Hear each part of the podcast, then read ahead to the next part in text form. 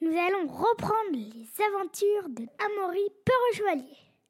Le petit résumé, quoi. C'est Inès et Sarah qui sont toutes contentes d'arriver dans le château de Poukmangbo avec les trolls qui lui chantent une petite chanson et tout. Elles croient que ça va être super. Mais non, dès qu'ils arrivent dans la chambre avec plein de décorations très belles, ils les enferment. Et en fait, Poukmambo était un méchant sorcier. Son père avait raison. Tadadam, ne jamais désobéir aux parents.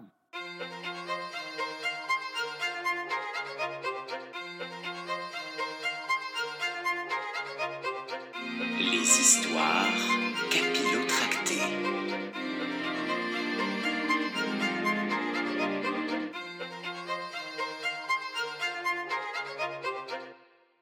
Inès se rue sur la porte et tambourine de toutes ses forces, et hurlant. Laissez-moi sortir Laissez-moi sortir Sarah vient près d'elle pour tenter de la calmer lorsque la princesse se retourne brusquement, donnant une claque involontaire à sa servante et fixant l'unique fenêtre de la pièce.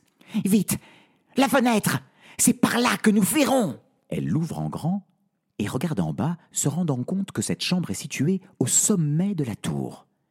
Elle est prise de vertige et tombe en arrière, terrifiée. Sarah vient tout de suite à son secours, le visage encore endolori, les à se relever, puis à s'asseoir sur le bord du lit. Votre père le roi n'avait peut-être pas tort quant à la méchanceté de ce sorcier, mademoiselle. Il semblerait que. Oui, bon, ben ça va, toi Oh, pas la peine d'en rajouter. S'emporte la princesse avant d'exploser à nouveau en sanglots. Et elle pleure, oui, oui, elle pleure ainsi toute la nuit jusqu'au petit matin. La lourde porte s'ouvre alors et une lueur d'espoir jaillit dans les yeux de la princesse.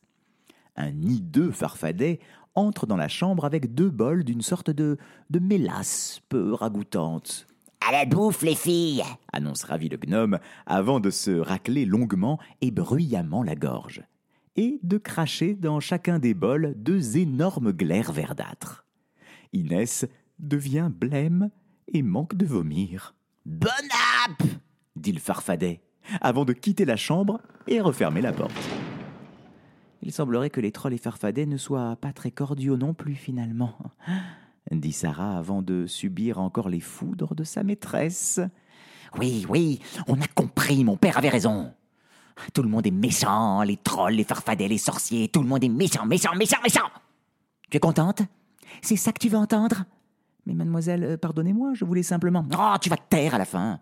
Ah, tu m'empêches de réfléchir. Il faut trouver un moyen de s'évader. À cet instant, la pièce s'assombrit. À la fenêtre, la lumière du petit jour est obstruée par un gros œil qui fixe les deux jeunes filles. Elles se serrent dans les bras, l'une contre l'autre, poussant un cri de terreur. Un autre cri retentit à la fenêtre et l'œil disparaît. Inès et Sarah entendent comme des battements d'ailes. quel est donc ce drôle d'oiseau? La princesse pousse Sarah vers la fenêtre et lui ordonne d'aller voir. Prenant son courage à deux mains, la servante s'approche lentement et ouvre les vitres. Là, un petit dragon est accroché, tout tremblant aux parois de la tour. Vous m'avez effrayé à crier comme ça bafouille le petit dragon. Sarah sourit, puis elle se retourne vers Inès, rassurée.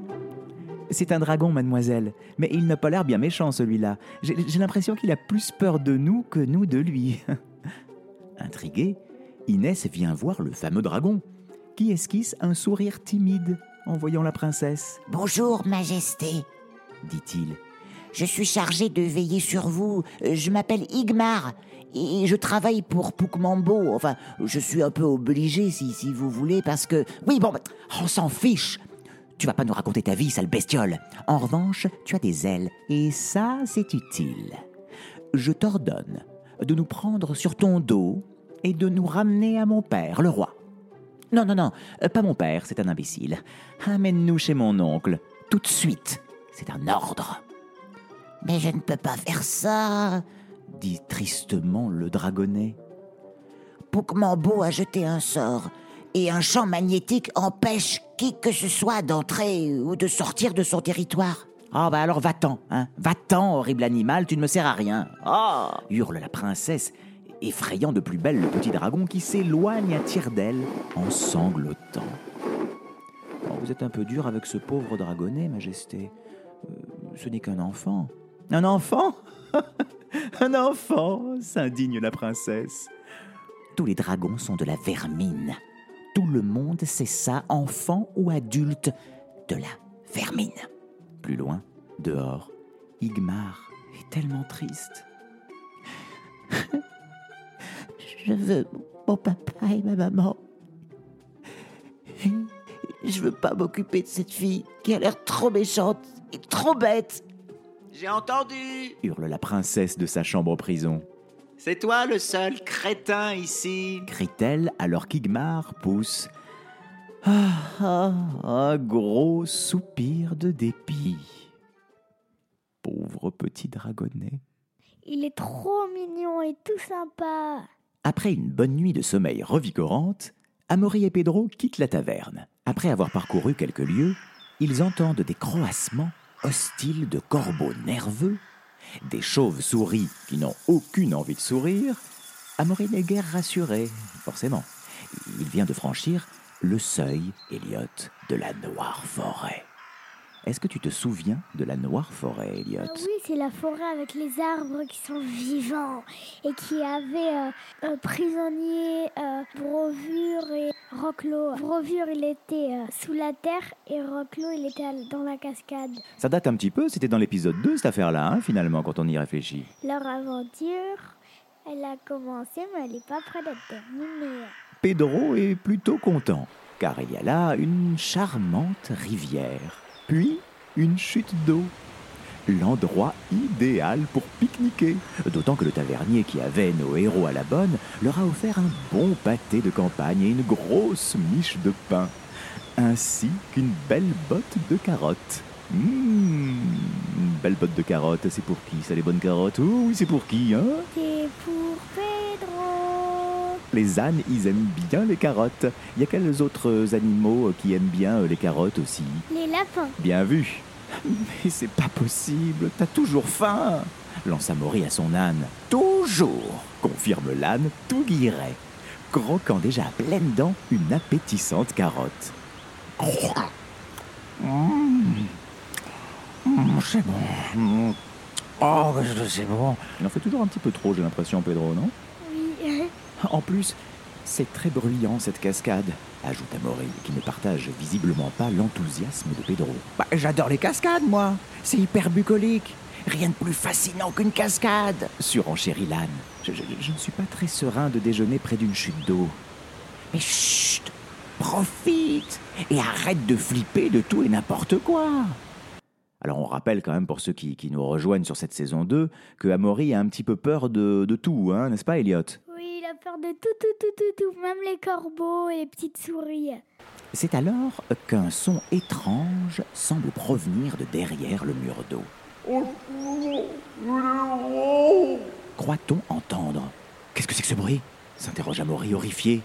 Pedro s'empresse de le rassurer, voyant le chevalier se décomposer à vue d'œil. Oh, bah, c'est sûrement l'écho ou un truc dans le genre. Euh, le son de l'eau se répercute sur la roche et ça crée une illusion auditive.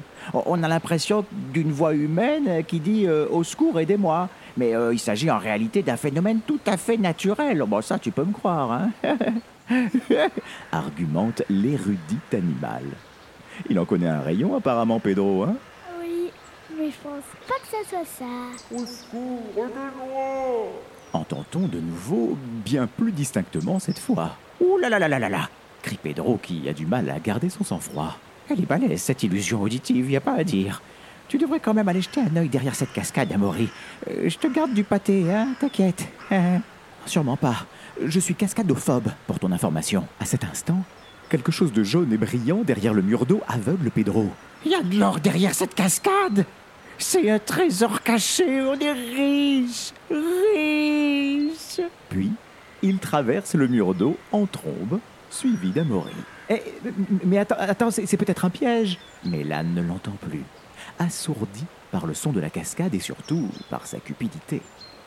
Amaury tremble de tous ses membres.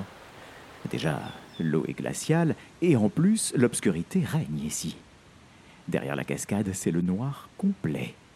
Hormis ce point brillant qui, comme un phare, oriente les pauvres âmes qui osent s'aventurer dans cette grotte secrète. Pedro, où, es-tu? Attends-moi Bégaye le chevalier qui avance en se tenant aux parois humides pour ne pas s'écrouler de frayeur. L'objet brillant est de plus en plus aveuglant, jusqu'à devenir insupportable. Amaury et sa monture ne peuvent plus faire un pas. Tu imagines la quantité d'or pour briller comme ça? C'est le jackpot, mon pote clame l'âne d'une voix enjouée. Non, ce n'est pas de l'or. Regarde, dit Amaury en désignant un rayon de soleil qui traverse la cascade derrière eux, se réfléchissant sur l'objet mystérieux qui commence à bouger. C'est au tour de Pedro d'avoir la tremblote. C'est vivant C'est vivant Horrifiés, nos héros s'aperçoivent que l'objet lumineux grossit. Il se rapproche.